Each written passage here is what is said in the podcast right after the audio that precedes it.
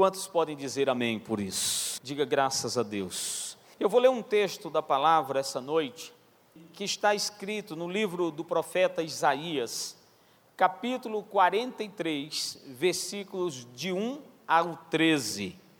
Quero falar um pouco para você sobre o que, que impede o agir de Deus na nossa vida. Será que Deus tem o seu agir impedido? Será que eu posso impedir o agir de Deus na minha vida? Falar um pouco com você, fazer uma reflexão sobre essa temática em nome de Jesus. Diz assim o texto: Mas agora, assim diz o Senhor, aquele que o criou, ó Jacó, aquele que o formou, ó Israel: Não temas, porque eu o resgatei, eu o chamei pelo nome, você é meu. Quando você atravessar as águas, eu estarei com você. Quando você atravessar os rios, eles não o encobrirão. Quando você andar através do fogo, não se queimará, as chamas não o deixarão em brasas. Pois eu, Senhor, o seu Deus, o Santo de Israel, o seu Salvador, dou o Egito como resgate para livrá-lo a Etiópia e Sebar em troca de você.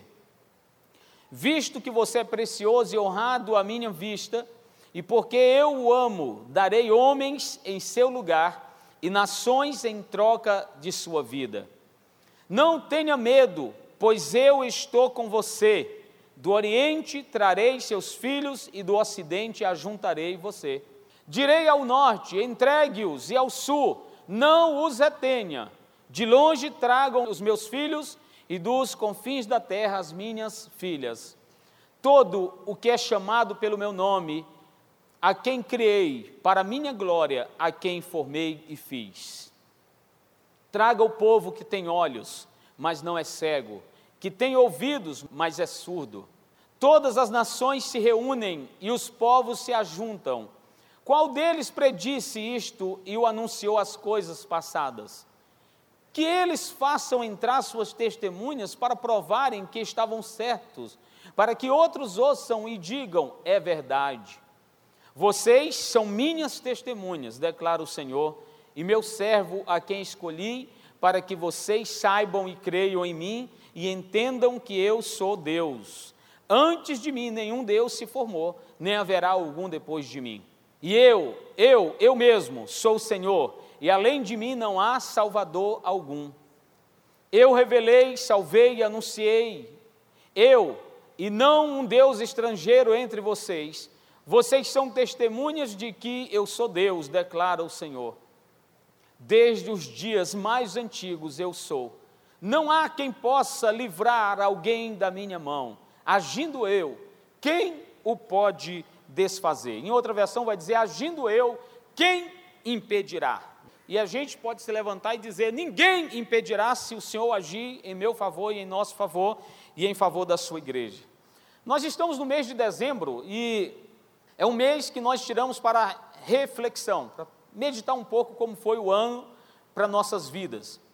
Eu nunca entendi muito bem, até que eu, eu, eu li um texto e eu descobri por que, que dezembro é o mês 12 e não o mês 10. Novembro é o mês 11, não o mês 9.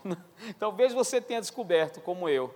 Setembro é o mês 9 e não o mês 7. Você já parou para pensar nisso? Não é, não é legal esse negócio, a gente descobrir essas coisas, é muito legal.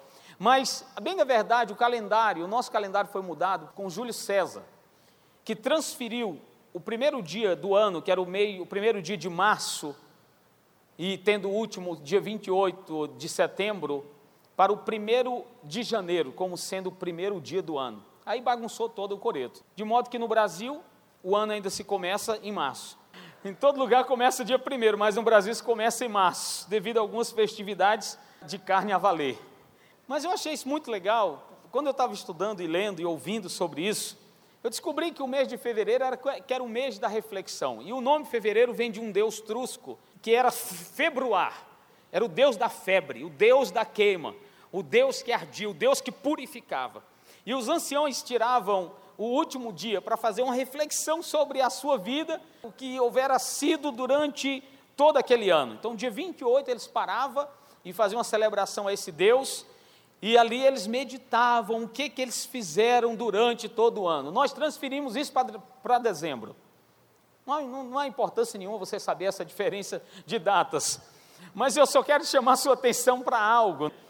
Que este mês é o mês em que nós tiramos para realmente parar e pensar assim, meu Deus, é, como é que a minha vida está? Muita gente faz essa reflexão. Nos jantares que seguirão de agora para frente, noite lá de Natal, final do ano, aquelas festividades, a gente para e pensa: como é que foi este ano para mim? Meu Deus do céu, há coisas que eu não consegui alcançar, há coisas que eu deixei de experimentar em Deus, há coisas que eu não consegui buscar, e outras eu busquei tanto, mas não me vieram as respostas. O que, que será que acontece isso com a gente? Será que o nosso Deus é fraco ao ponto de não responder às nossas orações? Será que Ele não consegue agir em nosso favor? Ou será que nós impedimos o agir dele muitas vezes e em muitos aspectos em nosso favor? Eu prefiro ficar com a segunda opção. A bem da verdade, muitas coisas não chegam até nós porque nós somos os primeiros e os principais causadores dos impedimentos da bênção de Deus para com a nossa vida. Nós somos os principais causadores disso. A gente olha para a gente e nós percebemos, queridos, como que a coisa anda. Senhor, por que, que, que eu não alcancei o que eu queria alcançar este ano? Eu lido com um coach todas as semanas. Uma vez por mês, quase, eu faço uma palestra na área de inteligência emocional, mudança de mentalidade. A gente atende as pessoas nos gabinetes. Queridos, e a gente percebe o tanto de gente frustrada na vida e desanimada, porque não conseguem se planejar não conseguem é, absorver ou reter os resultados, não percebem melhorias na vida e aí se frustram com Deus. Eu me lembro de uma cena que eu vi de um tio meu, ele sentado assim numa cadeira, chorando, com a cabeça entre as pernas, era tanto choro que o catarro descia do nariz e entrava na boca. E aquilo nunca saiu da minha mente. Desculpa o processo de imundícia, mas eu preciso dizer. Nós também passamos por esses momentos de desespero. Talvez você nunca chorou um choro dessa forma, até você enfrentar determinadas coisas, inclusive com a morte. Mas para ele foi um desespero absoluto. E ele chorava tanto, e ele dizia no meio do choro, e eu fiquei olhando assim, aquilo marcou a minha vida, porque ele dizia no meio do choro mais ou menos assim: Deus não existe. Onde Deus está? Que permite eu viver essa situação de desemprego aqui em casa, não tem nada para eu dar para ele. orava, chorava, sentado numa cadeira na frente de todo mundo. E no meio do seu desespero eu fiquei olhando e falei: Meu Deus, como ele tem coragem de dizer assim para Deus? Mas eu descobri que na Bíblia há pessoas também que fizeram isso. Até quando, ó Deus, eu vou falar e o Senhor não me responde? Até quando, ó Senhor, eu vou passar por essa circunstância ou esta situação? E Deus permite que a gente viva isso. E aqui eu quero fazer uma distinção muito enorme, abismal, entre o agir diretivo de Deus, o agir absoluto de Deus e o agir permissivo de Deus. Há coisas que Deus diz, eu quero e eu vou fazer. E não adianta pegar um barco indo para Nínive que você vai ser jogado em alto mar, vai ser engolido por um peixe e vai ser vomitado lá nas praias de Nínive e vai ter que pregar o evangelho. Foi o que aconteceu com o profeta Jonas. Mas há coisas, amigo, irmão, que não acontecem. Há coisas que você vai chorar e ela não vai acontecer quando você quer. Aliás, esse agir permissivo de Deus nos dá ah, um poder, claro que limitado, mas nos dá um poder da gente decidir com Deus o processo da nossa vida. É o que a teologia do processo diz, a construção da história junto com Deus. Nós construímos com Deus a nossa história. Eu não quero ser aqui, puxar para o lado da teoria humanista, mas nós construímos com Deus a nossa história. Você percebe que quando Deus chega para Abraão, ele fala: Olha, Abraão, você faz o seguinte, Abraão, mata os animais e eu vou estabelecer uma aliança contigo. E no final da tarde, à noitinha, Deus passou por entre os animais. Quem teve que matar os animais foi Abraão. Quando Deus passa o script da arca para Noé e diz: Olha, eu quero salvar você e sua família. Mas Noé teve que construir a arca. É assim ou não é, gente? Então o processo de Deus envolve a gente nessa construção. Josué, para que as muralhas caíssem, fora necessário Josué tocar as buzinas Gritar, meu amigo. O povo teve que gritar por Deus e por Josué, por Deus e pelo pastor Davi. É assim, queridos, que se vence.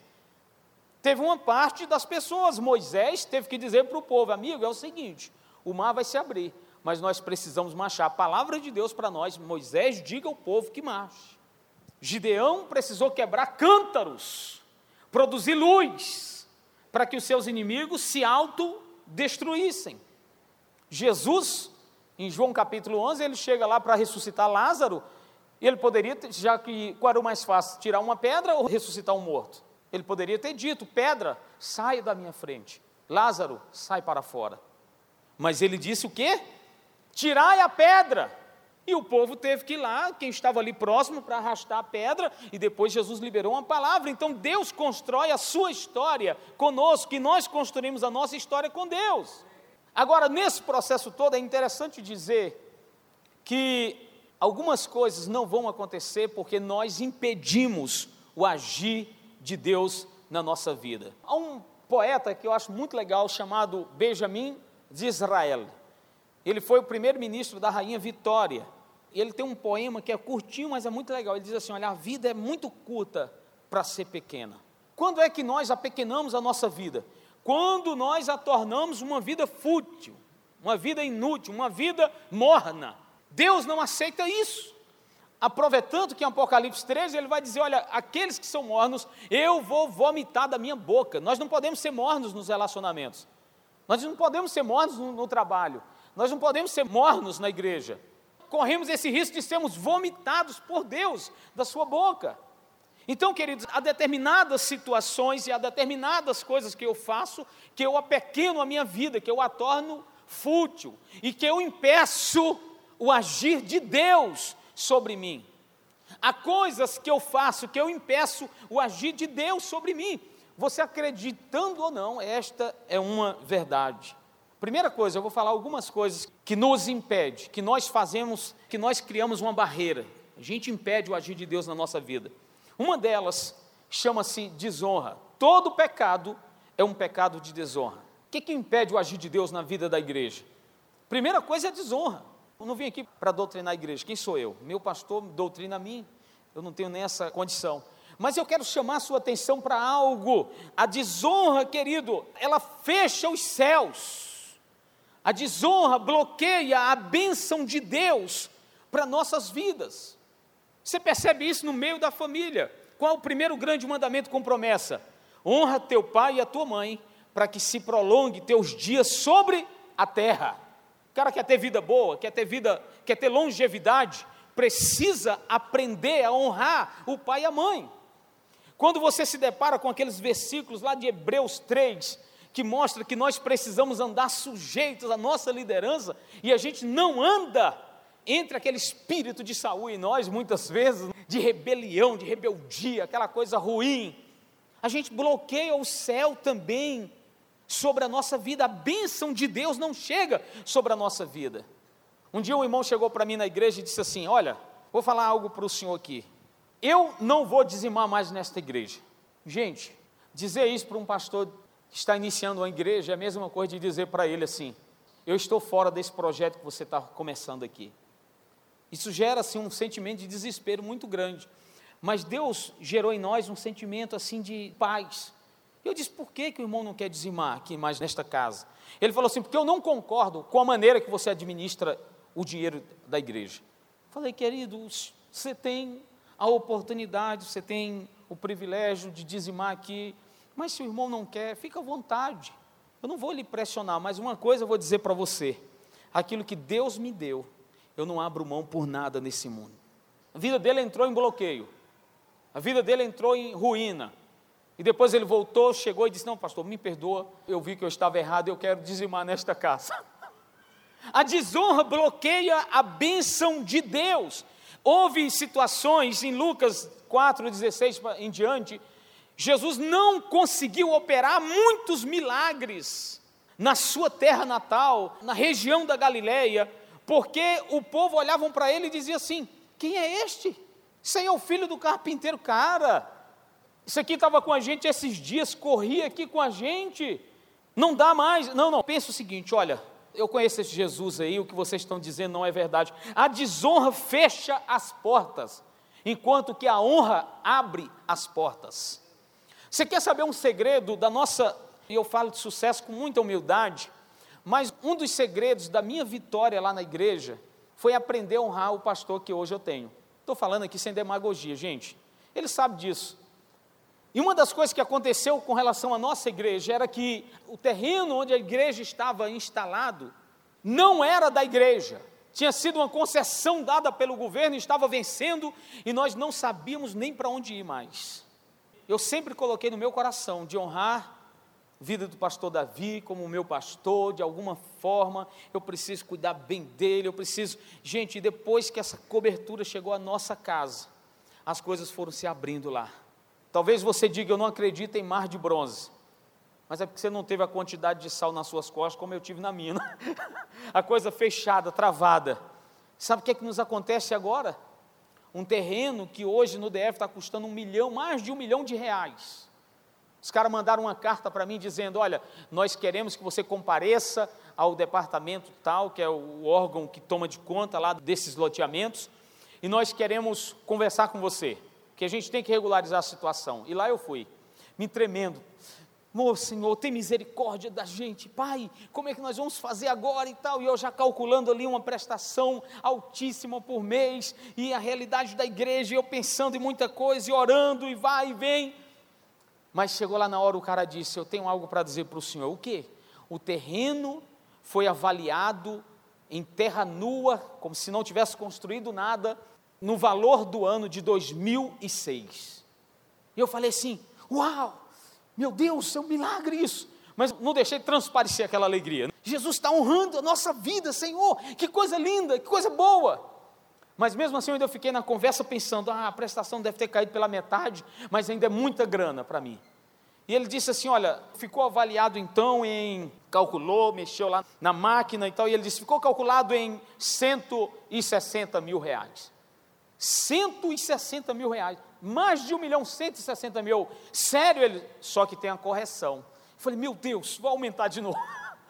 E ele calculou lá, ficou em 283 mil reais. O senhor pode pagar isso em 20 anos. Eu já estava para explodir. O senhor pode pagar isso em 20 anos. Fica bom para o senhor assim? Eu, claro que fica!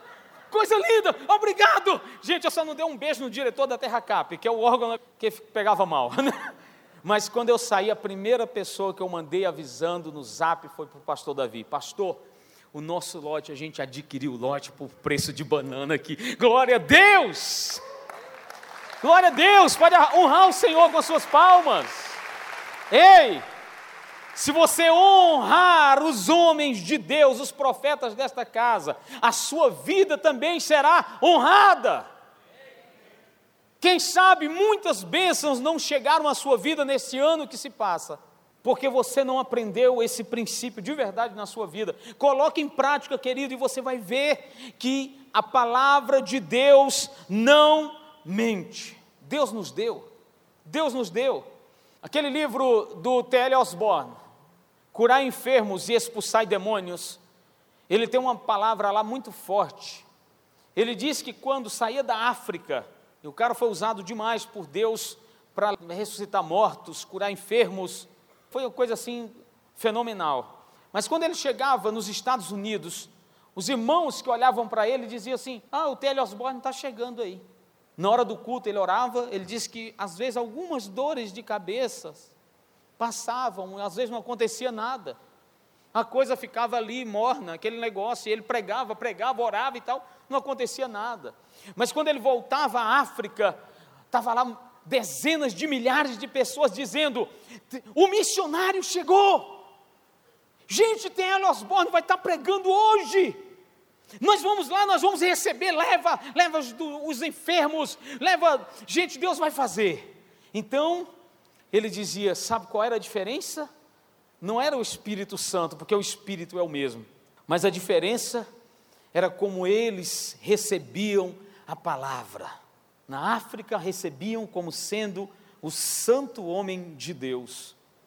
Na América recebiam como O irmão lá que chegou. Isso é muito forte porque mexe com a nossa vida. Queridos, por que, que as coisas não estão fluindo para nós muitas vezes? Por que, que esse agir de Deus é impedido? Uma das razões chama-se desonra. Eu preciso honrar, e ele diz lá no livro: sabe o que? Sabe por que as pessoas têm dificuldade de honrar a sua liderança muitas vezes? Porque pensam que o homem de Deus não é digno de honra. Ah, não, é o meu líder, é o meu supervisor, é o pastor. Ah, gente, é o pastor. Você já viu às vezes a gente. O pastor está aí? Não, ele está orando. Ah, pois é, chama ele lá que eu preciso falar com ele. Segundo, ele diz que não se honra porque imaginam que o ato de honrar um líder, por exemplo, é um ato estúpido. Que, que é isso, cara? Isso é ato de rebaixamento às pessoas. Não se deve rebaixar as pessoas. Sai fora, isso não faz parte da minha vida. Uma outra situação é que não se honra porque se, aquele que não honra, ele se sente melhor do que o líder que ele tem. Queridos, mas quando você se depara com Romanos 13, Hebreus capítulo 13, decora isso, olha, Romanos 13, 7, Hebreus capítulo 13, e você é confrontado com essas palavras, todas elas dizem: honrai o rei, honrai vossa liderança, sujeitai aos vossos pastores. Quantos estão entendendo? Digam amém. Talvez o sermão não esteja tão bom. De manhã eu passei um segredo, né? Eu não vou passar agora porque não, não toma muito tempo. Mas eu quero que você entenda algo. Por que, que será que não está havendo o agir profundo, profético de Deus na tua vida. Uma das segundas coisas chama-se inconstância. Chama-se o quê? Inconstância. A inconstância é a rainha de nenhuma virtude. A constância é o contrário disso. A constância, essa aí é frase para Facebook, coisa linda. É a rainha de todas as virtudes, porque só quem a possui consegue terminar projetos alcançar sonhos e metas. A maior parte das pessoas não alcança o que querem porque desistem no meio do caminho. As pessoas desistem com uma facilidade imensa. Começa a estudar e desiste. Começa a fazer o curso e para. Começa uma igreja e não dá mais. Começa a liderar uma célula, nas primeiras dificuldades se desanima. Ah, não, esse negócio de liderança não é para mim. A inconstância nos impede de receber os frutos de uma colheita, de um plantio que eu estou começando a fazer.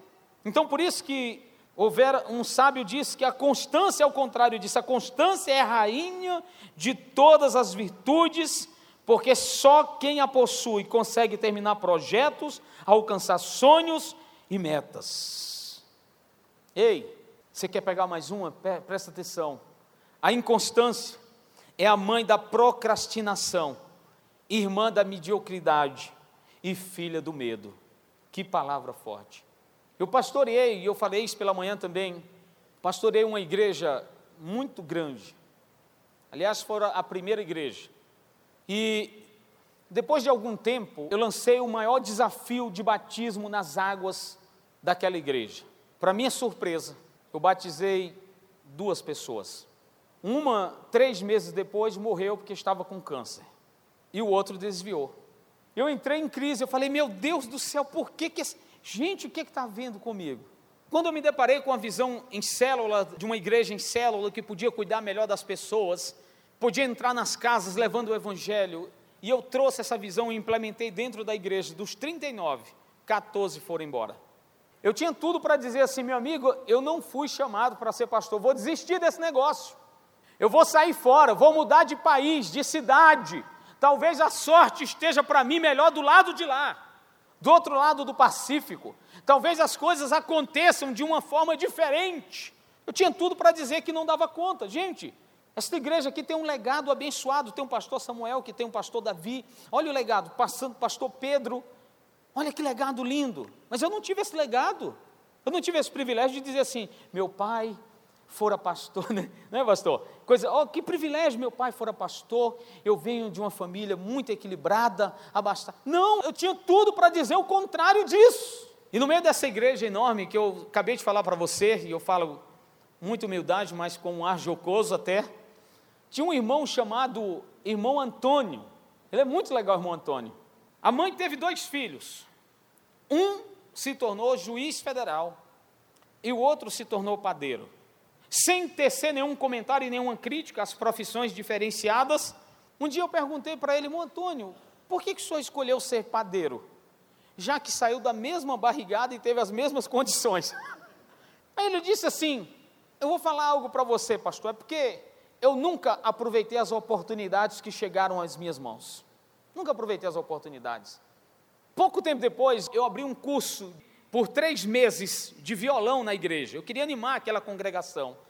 E eu falei, gente, nós vamos começar um curso por três meses de violão. E para minha surpresa, na primeira aula, quem estava lá? Irmão Antônio. Arrumou um violão, estava sentado lá na cadeira, doido para aprender as primeiras canções. Eu nunca fui músico, nem profissional e, e muito menos. Mas eu procurei arranhar algumas coisas. Então eu aprendi umas notas de modo que na igreja, e para quem começa igreja, minha amiga, aí vai uma dica, né? né, pastor? Quem for enviado daqui, o cara precisa saber, pelo menos ministrar um pouco. Eu, eu estudei com o doutor Gilton Moraes, foi meu professor de homilética.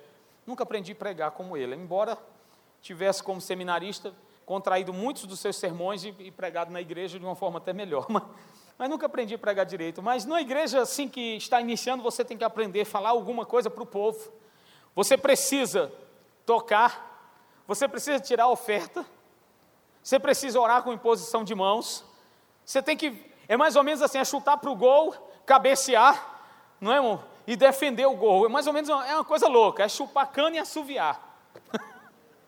E eu conversando com o irmão Antônio, tentando animar a sua fé, eu disse, mas irmão Antônio, e, e essa, ele falou, eu vou te dizer algo, irmão Antônio, quando a gente está aprendendo a tocar violão, a cabeça dos dedos dói demais.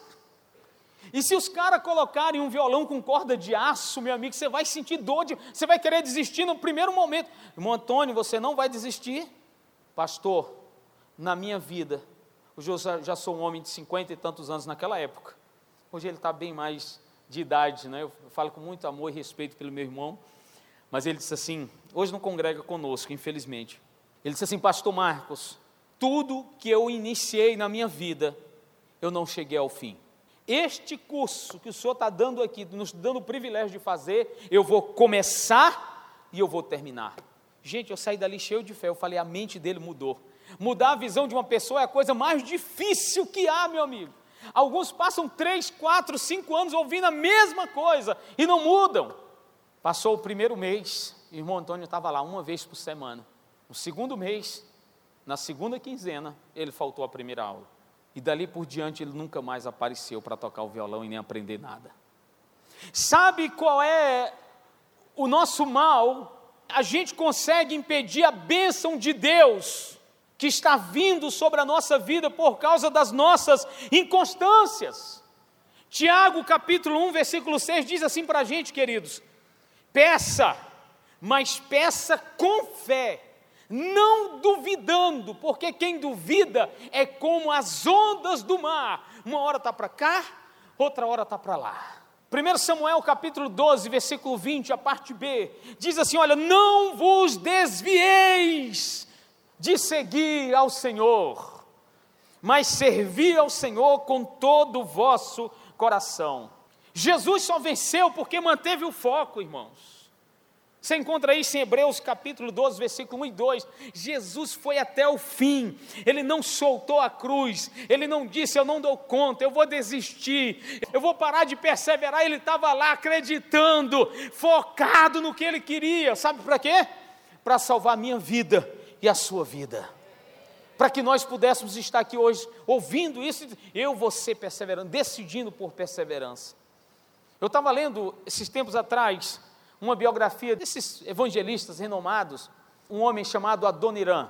Adoniran Judson. Quem já leu essa biografia aqui? Adoniran Judson foi missionário no século XIX na Birmânia. E ele decidiu, pôs no coração, de traduzir a Bíblia do inglês para o birmanês. Quando ele chegou na Birmânia, havia alguns conflitos políticos entre a Inglaterra, que os dominavam naquela época, mas mesmo assim, ele, muito empolgado com o Evangelho, focado no que queria, ele começou a pregar, a ministrar, traduzir a Bíblia. Só que no meio disso, ele e a sua esposa a Nancy, foram tomados de surpresa por algo muito forte. Houve um rompimento político entre a Inglaterra e a Birmânia. Com esse rompimento político, essa desavença política, a história dele, a biografia dele diz que eles foram presos, todos os estrangeiros foram presos, foram amordaçados dentro de uma masmorra e ficavam o dia todo ali sendo alimentados com pão e água. À noite, eram pendurados pelos pés, ficavam, dormiam de cabeça para baixo, para não fugirem das masmorras. E nisso ele ficou nessa peleja durante um ano. A sua esposa conseguiu voltar para os Estados Unidos, descobriu que estava grávida, voltou para lá para mostrar a filha que houvera nascido um ano depois, e ele preso. Ele teve a graça de ver a filha, poucos dias depois a mulher e a filha contraem uma febre, voltam para fazer um tratamento nos Estados Unidos e lá as duas morrem. E ele preso durante o dia nesse pão e água e à noite pendurado pelos pés de cabeça para baixo. E na sua biografia ele diz que muitas vezes pensava assim, em morrer, em desistir desse negócio de traduzir Bíblia para, seja lá, por que traduzir Bíblia para esse povo mal?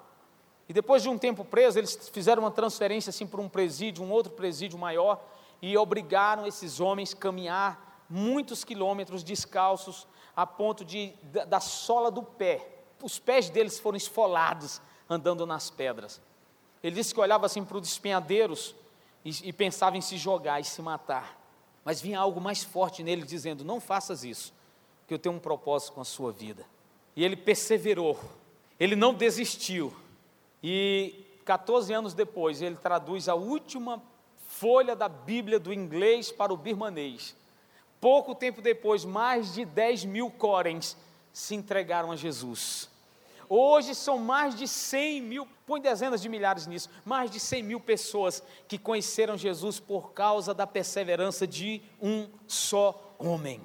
Sabe, quando a gente se depara com essas biografias, e eu gosto de ler porque a minha fé é animada, porque eu já tive situações muito ínfimas, muito pequenas, e eu dizia para mim mesmo assim: Ah, você quer saber? Eu vou é desistir. Naquela hora ali do barro vermelho, muitas vezes eu parei e pensei assim, cara, eu poderia estar numa igreja, poxa, eu sou funcionário público, eu não ganho salário de igreja, eu estou com meu filho aqui, o Rafael, era, estava, acho que não tinha o Gustavo ainda, né? Não, só tinha um mais velho, eu poderia ir para uma igreja top, onde o meu filho fosse cuidado melhor, e eu estou nessa, ah, quer saber? Eu vou é sair fora desse negócio, põe um outro cara aí. Também não tinha pastor Davi na época, nem pastora Mônica, né, gente? E, e eu muitas vezes falei isso para Deus. Mas todas as vezes que eu falava, aliás eu falei poucas vezes, eu resolvia conversar com Deus em oração. Hoje de manhã eu disse que a oração abre os céus. E nós trazemos os céus à terra, somente por meio da oração. E eu falava com Deus assim, chorando, né? Senhor, eu desenvolvi até campanha de oração. Eu tinha um kipá, aliás, ainda tenho até hoje, um kipá, aquele kipá lá que os, os rabinos usam lá em Jerusalém. Aí eu colocava o kipá à noite e ficava orando. Meu Deus, Senhor, um dia eu estava orando, irmão, super concentrado, com os braços abertos. Meu Deus, o que é que vai ser de mim, Senhor? Essa igreja, esse lote sem ser regularizado, meu pai. A pastora Nalda chega por trás e. Uá!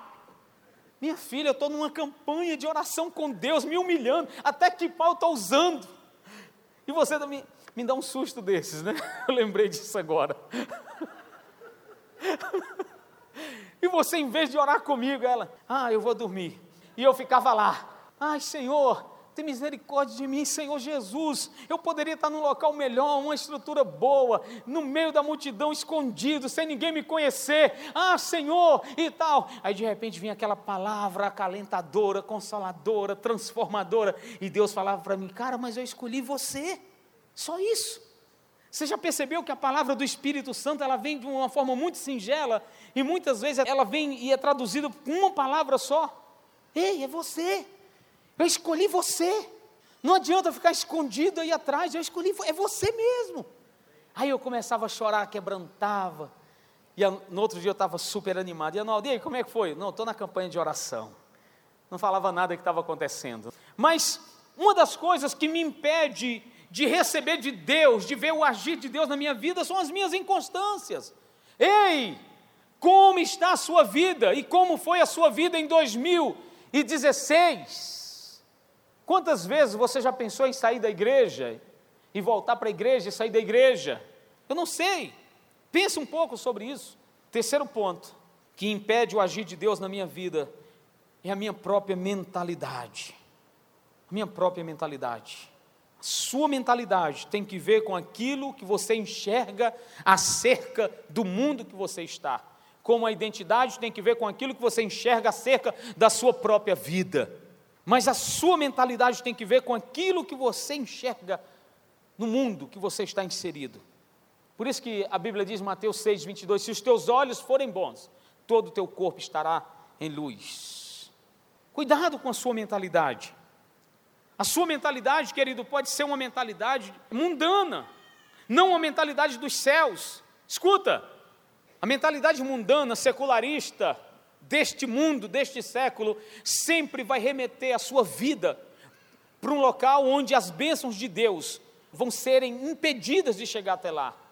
A mentalidade mundana retira Deus do processo, retira o Senhor do processo de construção da nossa história. Eu fui tentado muito nesta área, inclusive depois que eu terminei minha formação em coach, um dia eu estava lá fazendo uma palestra num hotel top, chique, coisa linda. E eu, com maior cuidado para não usar alguns termos que desagradassem ao povo, porque há pessoas que, se você falar um tanto assim, eles vão embora. É ou não é, pastor? Eles vão embora. Ah, eu não concordo com essa palavra. Ah, eu, eu vim aqui, eu estou pagando uma inscrição super cara para ouvir um coach falar o que, que eu preciso fazer para me empoderar, para eu passar num concurso, para eu é, ter um, um foco mais forte na vida, para eu planejar a minha história. E o cara chega aqui e fala de Deus. E há pastores em Brasília que fizeram coaches conosco, no escritório deles tem até um círculo e o cara mudou, pastor, o vocábulo, em vez de dizer Deus quer te abençoar, utilizam uma teoria humanista. Vem para a luz. Até uma postura carioca. Vem para a luz. Porque a luz do universo te conduzirá à vitória. Há uma força cósmica que atua no mundo. Gente, isso é mentalidade mundana. Muda a sua mentalidade. Mas eu vou confessar um pecado aqui para vocês. Eu me deparei com uma situação dessa. Eu me deparei com uma situação dessa. E eu, no meio de uma palestra de uma hora e meia, eu fiquei cuidando com o que eu ia dizer para eu não falar em Deus. Olha que coisa feia, que pecado feio. Quando eu terminei a palestra, foi top, foi boa demais. Mas quando eu terminei a palestra, o Espírito Santo, na saída do hotel, falou comigo assim: Cara, por, por que aquele cuidado todo? Para não falar no meu nome? No que eu posso fazer? Gente, eu, eu me envergonhei. E na outra palestra seguinte, na próxima palestra, eu estava dizendo: Olha, gente, eu quero falar algo para vocês aqui muito forte. Vocês pagaram uma inscrição cara, estou muito feliz, estou ganhando muita grana, estou muito abençoado. Mas eu quero dizer que, por profissão, eu sou bombeiro. Mas por devoção, eu sou pastor. E eu quero falar para vocês: Deus foi quem trouxe vocês para esse lugar. Pouco tempo depois, Deus usou um vendedor de panos de pratos, pano de prata, aqueles que enxuga, para falar comigo e me ensinar. No nosso bairro, eles ainda acessam lá e, e saem vendendo, batem a porta, apertam a campainha. E eu um dia saí, quando eu vi que era aqueles caras, eu disse: Eu não quero pano de prato, minha esposa não está aqui. Muito obrigado, tchau. Ele disse: Senhor, eu não estou aqui vendendo panos de pratos para o Senhor, eu estou apresentando um trabalho. Eu, como coach, já fiquei, pô, esse cara tem algo diferente. Eu me aproximei, ainda meio cheio de segurança, fechado, e disse: Sim, me apresenta. Ele falou: Olha, do mesmo modo que o senhor chega no final da tarde à sua casa e o seu filho chega lá e diz: Pai, me dá um pão. E o senhor compra o pão, e eu tenho certeza que o senhor compra de bom grado. Quando eu chego também às 5 horas da tarde na minha casa, a minha filhinha vem correndo para mim e diz: Papai, compra um pão para mim. E sabe de onde é que eu tiro o pão?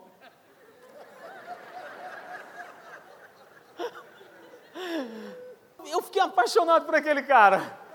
Eu usei depois numa palestra sobre empreendedorismo. E eu tiro o pão apresentando o meu trabalho. Eu falei: quanto que você vende um pano de prata? Ele falou assim: um é quatro e três por dez. Eu falei: eu vou te dar cinco em um pano de prato porque eu gostei de você.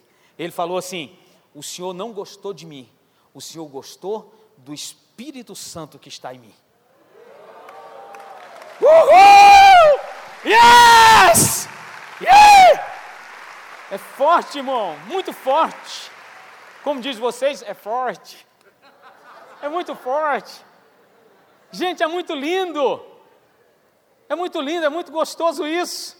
Na terceira palestra que eu fiz, Mindset, em colégio, diretora chamando para ajudar as crianças, tudo perdido. Então uma diretora chegou para mim e disse assim: Coach, me ajuda. Eu não sei mais o que fazer. Os professores desse colégio, que é um colégio particular, renomadíssimo, eles não sabem mais o que fazer com as crianças. Eu já fui dizendo, eu também queria falar para a senhora que eu, além de coach, eu também sou pastor. Irmãos, eu aprendi. Eu também sou pastor e eu quero dizer que Deus vai mudar a história desse colégio, nessa cidade.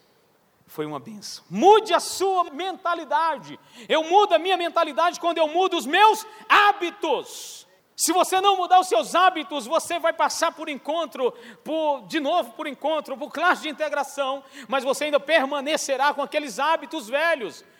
Quantos jovens a gente encontra, irmãos, por aí assim dizendo: Eu quero passar em concurso. Em Brasília, o que dá é concurso público, de dois mil reais a vinte mil reais, trinta mil, e eles ficam: Eu preciso mudar, pastor.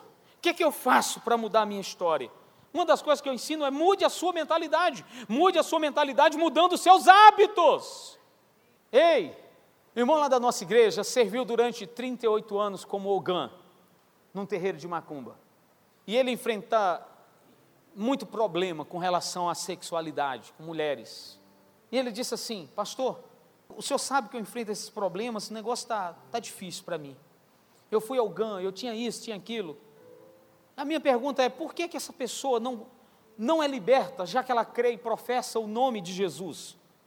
Já foi batizada nas águas. Sabe por quê, gente? Porque precisa construir novos hábitos. Por isso que Paulo diz, Romanos 12, versículo 2: Olha, transformai-vos pela renovação da vossa mente, da vossa alma. Deixa eu só te dizer algo para você ficar pensando nisso hoje à noite.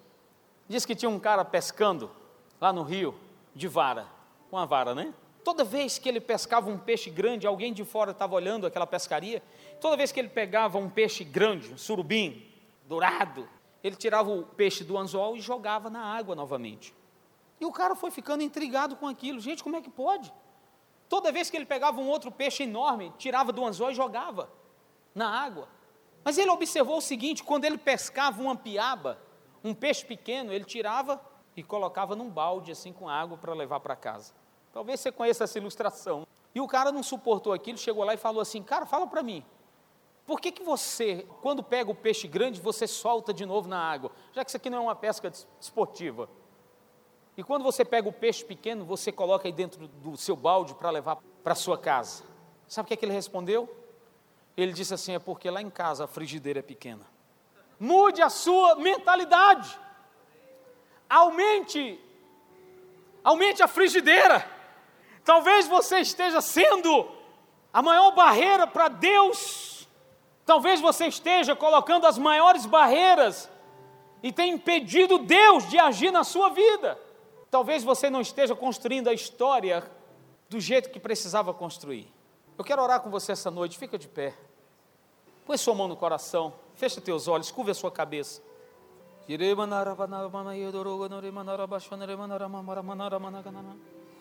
A mudança precisa começar a acontecer por você, querido.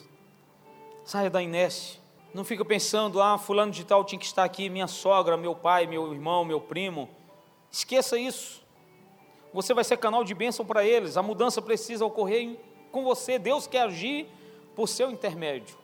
Deus quer agir na sua vida. Deus quer agir na sua casa.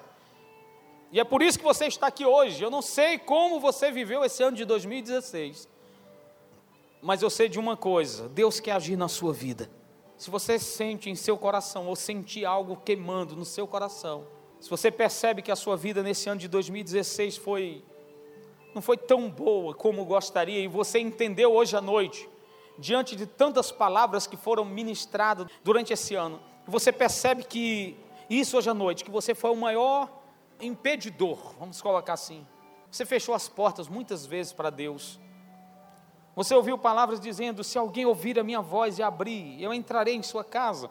E você continuou com a porta fechada ou fechando durante o ano. Eu quero orar com você hoje à noite. E eu quero desafiá-lo a sair do seu lugar e vir aqui à frente para orar comigo. Não adianta a gente dizer para nós mesmos, eu sou, sabe, pastor, eu, eu não tenho problema nenhum com relação a isso. Eu já tive vários. Ainda pouco eu confessei algo do meu coração, do que eu vivi agora recentemente, e que eu preciso me arrepender, eu preciso me refazer, eu preciso dar volta por cima.